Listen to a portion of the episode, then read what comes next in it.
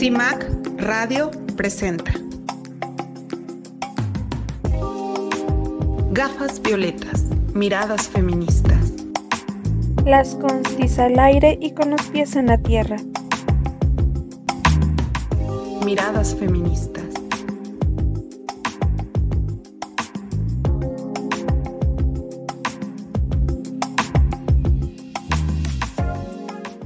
Bienvenidos a esta primera emisión de, Gafas Violetas, Miradas Feministas. Eh, la saludamos desde Violeta Radio, que se transmite por el 106.1 FM de la Ciudad de México y por violetaradio.org. Me da mucho gusto estar acompañada de mis compañeras de las constituyentes MX feministas. Esperanza Holguín, ¿qué tal?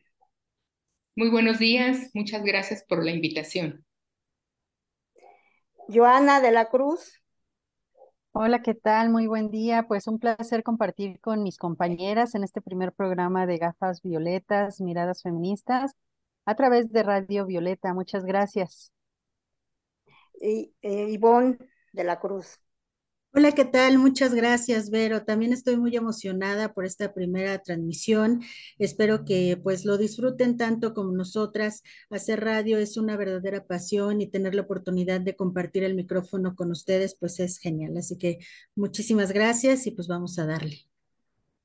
Y también queremos agradecer a otras compañeras que si no están ahorita con nosotras aquí en el estudio, también están colaborando con esta emisión y las irán conociendo a lo largo de este programa. Bueno, pues le iniciamos dándole la palabra a Ivonne. Muchas gracias. Pues estamos ya en medio de un proceso electoral rumbo al 2024, aunque no se ha arrancado de forma oficial, pero ya todas las que se han dicho como corcholatas, pues empiezan ahí a mover sus fichas para empezar a ganar un puesto rumbo a esta eh, carrera presidencial. Y en esta ocasión, una de las características importantes y que debemos resaltar con todas sus luces, con todo bombo y platillo, es la participación de las mujeres en eh, pues movimientos o encargos en puntos importantes. Propiamente hay dos mujeres que están brillando más, que es Ochil Galvez y eh, Claudia Sheinbaum, pero también hay otras mujeres interesantes que se están empezando a mover. Algunas ya les están poniendo pues la negativa para competir rumbo a la presidencia, pero pues ellas siguen ahí en pie de lucha para poder alcanzar su aspiración. Y realmente, ¿qué es lo que eh, podríamos estar observando las feministas dentro de este proceso electoral donde las mujeres tienen un papel importante? En realidad, cualquier mujer nos satisfacería como nuestra candidata o tenemos que estar pensando en una mujer feminista, que sería lo ideal para que pudiera alcanzar este puesto rumbo al 2024. Y quisiera que mis compañeras nos dieran el punto, un punto de vista al respecto de este tema. Maestra Esperanza Holguín, muchísimas gracias y me gustaría que empezara usted. Bueno, es un tema de suma actualidad. Obviamente somos las feministas, las militantes feministas, que estamos, creo yo, sumamente entusiasmadas, atentas a este proceso preelectoral, porque uno de los eh, ingredientes dentro de este contexto político es justamente que han adelantado en los hechos los tiempos electorales, ya sea desde el el partido en el gobierno, como también por parte del polo opositor. ¿Sí? Entonces, eso es un, una situación de alguna manera inédita, como también es inédito que en este proceso eh, nos enfrentemos a un contexto político donde la geografía eh, partidista, política electoral ha cambiado de una manera tremenda, ¿no? Y eso es algo eh, que políticamente nos debe interesar a las feministas.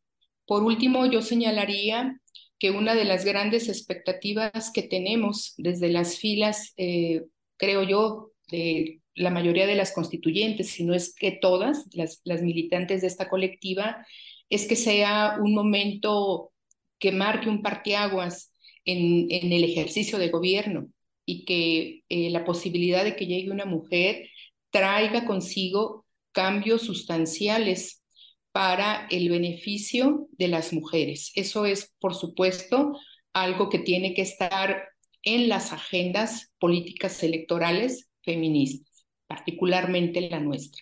Eso de entrada sería mi señalamiento. Pero, ¿qué, ¿qué, te parece el tema? Esto que menciona la maestra, las constituyentes finalmente somos políticas como una de las bases que tenemos como colectiva. Yo pienso que eh, la participación política de las mujeres debe tener un objetivo básico y es lograr la igualdad y evitar la discriminación. Y si estas mujeres que llegan al poder o si están compitiendo por un cargo de elección, eh, tienen muy claro eh, estos objetivos y que deben de buscar esta igualdad para que los derechos de las mujeres también sean tan válidos como los de los hombres, ¿no? Yo creo que es muy importante, como dice la maestra Esperanza, que en sus agendas haya una mirada y una visión desde un punto de vista feminista, porque cuando las mujeres no tienen estos puntos de vista feministas, finalmente eh, se retoman las, las actitudes del patriarcado, retoman estas situaciones en las que pues no, no hay un beneficio real hacia las mujeres. Entonces, yo creo que es un momento importante para el país y que sea una u otra quien resulte electa, deberá eh, seguir estas agendas ¿no? de, de trabajo hacia la igualdad y la no discriminación. Joana, ¿qué opinas sobre el tema? Así es, pues creo que es evidente que ya era más que necesario que se postularan mujeres a la presidencia de la República, porque evidentemente ya sería como que muy claro que si se postulan Claudia Sheinbaum y Xochitl Gálvez, pues que fuera la primera vez en México que una mujer llegara a este cargo presidencial, ¿no? Por ejemplo, hay, algunas cifras eh, para analizar nada más, que solo 22 mujeres en todo el mundo son jefas de Estado y siete presidentas de gobierno, ¿no? Entonces, somos 193 países. Y ya cuando lo pones en esa perspectiva, la verdad es que el porcentaje es bajísimo. Y yo creo que las mujeres tenemos ese liderazgo, tenemos esa, ese ímpetu de llevar las cosas al análisis y no a la guerra. Entonces creo que también es muy importante que una mujer llegue a la presidencia. Evidentemente tal vez no sean las mejores opciones, pero eh, creo que ambas tienen cosas buenas que aportar. Pero sería eh, necesario que como feministas que como las constituyentes eh, nos sentáramos a platicar con ellas y evidentemente mostrarles nuestra, nuestra agenda feminista y que pues se apeguen a, a, lo que, a lo que estamos buscando nosotras para que nos, pues de cierta manera nos, nos, este, nos apoyen y hagan un buen gobierno. Pero entonces la cantidad sería un sinónimo de calidad. Me refiero a que tenemos ahorita un número de gobernadoras con las que nunca habíamos tenido en la historia de este país y sin embargo se siguen dando atropellos a los derechos de las mujeres. En algunos estados sigue sin estar eh, siendo legal la interrupción del embarazo. Eh, es decir, esta frase que se ha repetido en otras ocasiones, cuerpo de mujer no es eh, sinónimo de conciencia feminista. Para eso tiene que haber un, eh, pues un estudio, vamos, ¿no? La maestra Esperanza es, eh, pues tiene una gran trayectoria política incluso que nos podría dar, pues, un, un punto de vista sobre esto, maestra. Llegar al poder con esta bandera feminista es posible sí se, se, se puede, se, se, podría lograr aún con todo el sistema y aparato político que, que se le pudiera venir encima a la mujer que decida hacerlo? Bueno, yo creo que son varios asuntos que deberíamos de analizar y tú lo señalas muy bien, Ivonne. O sea, no por el hecho de que lleguen mujeres al gobierno de manera automática, ellas se, se están comprometiendo con la agenda feminista eso no sucede así, ¿verdad? Y las feministas, pues no podemos ser ingenuas en ese sentido, ¿no? Yo digo, levantan amplias expectativas por el hecho de ser mujeres. Sin embargo, tenemos que poner los pies sobre la tierra, ver los antecedentes de gobiernos de mujeres, ver en qué contexto político estamos y, que esas grandes expectativas que tengamos, bueno, hagan uso de los análisis que, que se deban de hacer en los diversos gobiernos eh, locales de los estados, por ejemplo, qué avances han tenido las mujeres, ¿no? Entonces, la agenda feminista, creo yo, ha sido este, utilizada eh, de alguna manera oportunistamente, digamos, por todos los partidos políticos, obviamente para que hagan este, que sus bonos políticos, sus preferencias electorales aumenten. Sin embargo, esto tiene que probarse en los hechos, o sea, la gobernanza feminista debe ser objetiva, no solamente es un eslogan, no solamente es una imagen, sino que tiene que traducirse en políticas públicas que redunden en el beneficio de las mujeres. Y cuando hablamos de las mujeres es hablar del más del 50% de la población mexicana, ¿sí? Es hablar de las obreras, las trabajadoras domésticas, las maestras, aquellas que hacen posible la reproducción de la fuerza de trabajo a través del trabajo doméstico, el trabajo de cuidados y que no percibe absolutamente ninguna ganancia, ¿no? Entonces, cuando decimos que qué bueno que estén en la palestra eh, política electoral mujeres, lo señalamos como algo importante, ¿sí? Dado que la paridad, el, el hecho de lograr la paridad, pues ha costado, ha costado eh, bastante lucha, o sea, no es una concesión graciosa de nadie, ¿sí? De ningún gobierno, sea de la tendencia que sea esa paridad ha costado, ¿sí? Entonces, eh, sin embargo, también somos conscientes que esa paridad no se traduce de manera mecánica en beneficios a las mujeres, porque pueden llegar mujeres, pero no necesariamente estén comprometidas con la lucha de las mujeres, con la agenda feminista. Por eso señalo que, bueno, eh, somos conscientes de que se ha utilizado de manera oportunista la eh, bandera feminista, las demandas feministas, porque afortunadamente, y hay que decirlo, el movimiento feminista ha ido aumentando, ¿sí? En, eh, digamos, perseverancia, organización, visibilidad, etcétera. Y obviamente eh, todos los lentes políticos están al tanto y quieren obviamente capitalizar esos posibles votos. Vamos a una breve pausa. Regresamos para continuar platicando, analizando sobre las elecciones del 2024 y la participación de las mujeres. En CIMAC Radio queremos escucharte. Comunícate con nosotras al 55 60 60 55 71 55 60 60 55 71 y déjanos conocer tus opiniones sobre nuestra programación. CIMAC Radio, periodismo con perspectiva de género. Regresamos a seguir tirando al patriarcado. Continuamos aquí en Gafas Violetas, Miradas Feministas, a través del 106.1 de FM y violetaradio.org. Hablamos, analizamos, reflexionamos sobre las elecciones 2024 y la participación de las mujeres. Yo estoy pensando en que el país no está totalmente preparado para que una mujer llegue al, poder. Las feministas tenemos muy claro, como dijo la maestra Esperanza, que una mujer en el poder tendrá que conformar un equipo que también trabaje por las mujeres, ¿no? Un equipo de gobierno, un grupo gubernamental que también esté convencido que la fuerza de las mujeres, el papel de las mujeres en esta sociedad es fundamental para el desarrollo del país y para el desarrollo del país y para el desarrollo individual y público y el privado de cada quien, ¿no?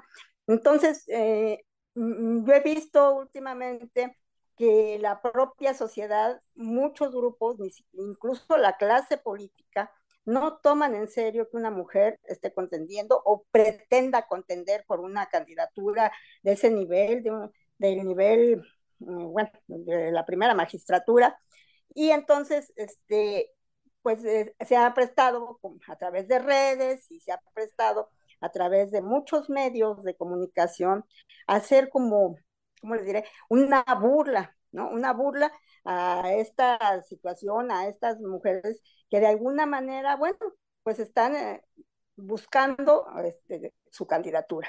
Entonces yo creo que todavía la sociedad, y además la sociedad no estamos preparados, porque además muchos grupos se dejan llevar por este, por este esquema de, bueno, pues de una, de no tomar en serio que las mujeres pretenden este, llegar a, una candidatura de este nivel, ¿no?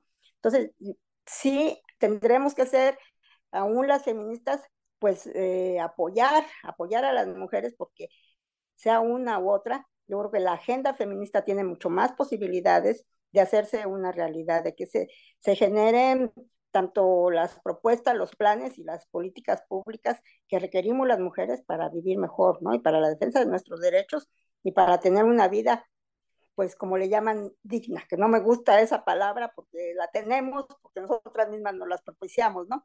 Pero yo creo que es muy importante que sí se atienda a lo que, a lo que queremos las mujeres.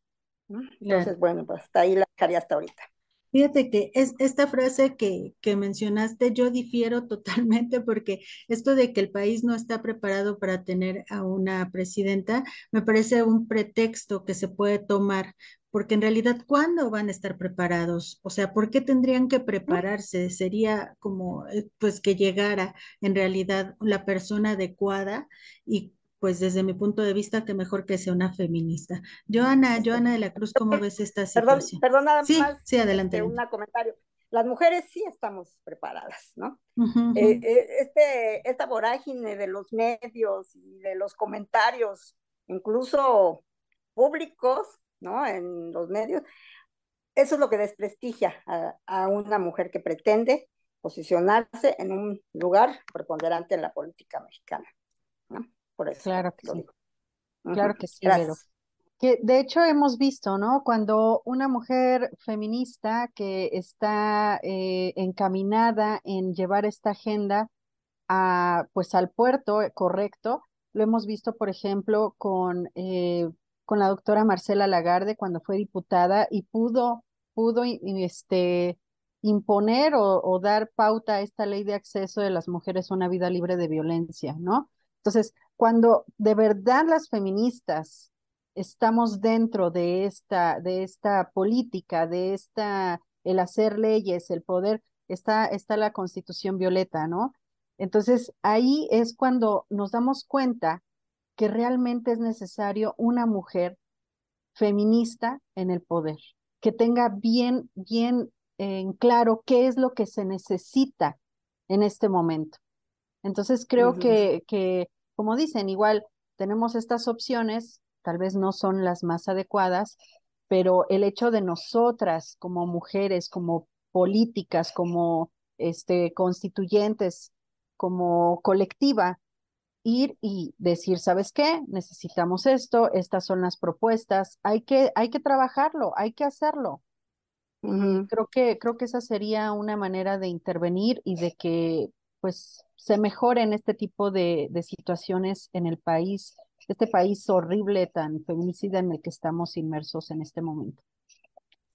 Claro, y la verdad me, encanta que traigas al, tema a la maestra eh, Marcela Lagarde de los Ríos, porque ella en sus pláticas eh, te cuenta de qué forma logró que se realizara esta ley general de acceso de las mujeres a una vida libre de violencia y todo el proceso del cabildeo que para ella pues era totalmente nuevo debido a que eh, pues estaba inmersa en otras cuestiones, cuestiones más filosóficas, escribiendo libros, pero ante la emergencia eh, de un país feminicida que necesitaba con urgencia algo diferente, pues tuvo que hacer esta investigación para llegar a la ley y crear este eh, innovador proceso que se conoce como alerta de violencia de género y que tiene sus detractores, pero sin lugar, sin lugar a dudas es el único mecanismo que actualmente existe en el mundo para tratar de evitar que sigan matando mujeres eh, solo por el hecho de ser mujeres. Eh, Indira Sandoval, ¿nos escuchas? ¿Ya nos escuchas por ahí? Bien, pues eh, sin duda eh, los hitos que se fueron marcando desde el feminismo han permitido el arribo de las mujeres a la participación política. No necesariamente se ha traducido sustantivamente a la representación política. Esto llegó después, el tema de la paridad y de las acciones afirmativas, y tampoco necesariamente es sinónimo la participación, la representación política con el representar la agenda política feminista de, eh, eh, desde el poder, generando acciones legislativas, políticas y de gobierno.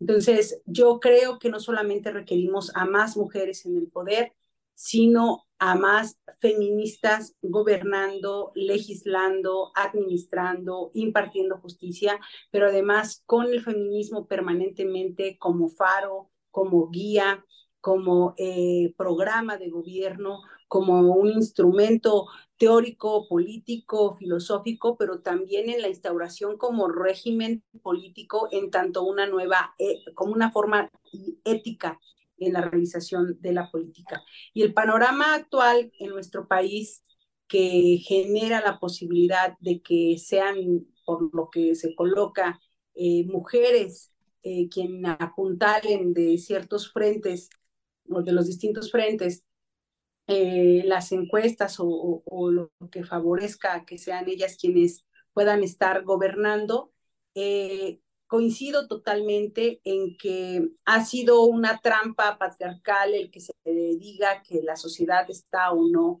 preparada para una eh, presidencia o se coloque como un pretexto. Es solamente un tema más de resistencia, sin duda. Las mujeres siempre hemos estado preparadas eh, para gobernar y la sociedad en sí misma también lo está, puesto que también ha sido testiga de los grandes beneficios que se tiene. Las mujeres somos la principal fuerza política del país, no necesariamente la mayoría politizada, no somos una mayoría politizada y no lo somos porque somos una mayoría precarizada, somos una mayoría desfavorecida, somos una mayoría sobreexplotada que justo porque porque el contrato sexual sigue más vigente que nunca. Entonces, me parece que hoy más, más que en ningún otro momento se requiere de la politización del proceso y de la agenda de nuestros derechos humanos como parte fundamental del programa de gobierno y del proyecto de país. Eh, eh, no sin nosotras, ¿no? No puede ir una mujer ni ningún hombre al frente sin tener en el centro la agenda política eh, de gobierno y la agenda legislativa desde una perspectiva claramente y sin regateos eh, feminista. Yo creo que hay una gran diferencia entre ser mujeristas y ser feministas.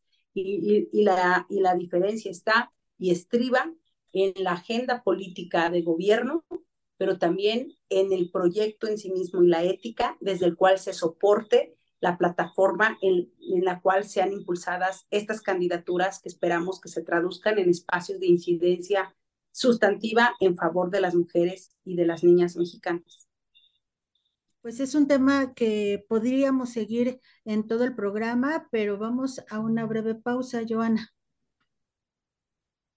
Bueno, nos gusta que analicemos y conocer su pensamiento sobre algunas frases que vamos a estar compartiendo con ustedes. El día de hoy tenemos esta frase de Simón de Beauvoir eh, que compartió en su libro El segundo sexo en 1949. A la mujer le cortan las alas y luego la culpan de no saber volar. ¿Qué piensan sobre esta frase? Escríbanos a través de las redes sociales. Recuerden que estamos transmitiendo desde Violeta Radio 106.1 FM desde la Ciudad de, de, México y también se transmite por violetaradio.org. En CIMAC Radio queremos escucharte. Comunícate con nosotras al 55 60 60 55 71 55 60 60 55 71 y déjanos conocer tus opiniones sobre nuestra programación. CIMAC Radio, periodismo con perspectiva de género.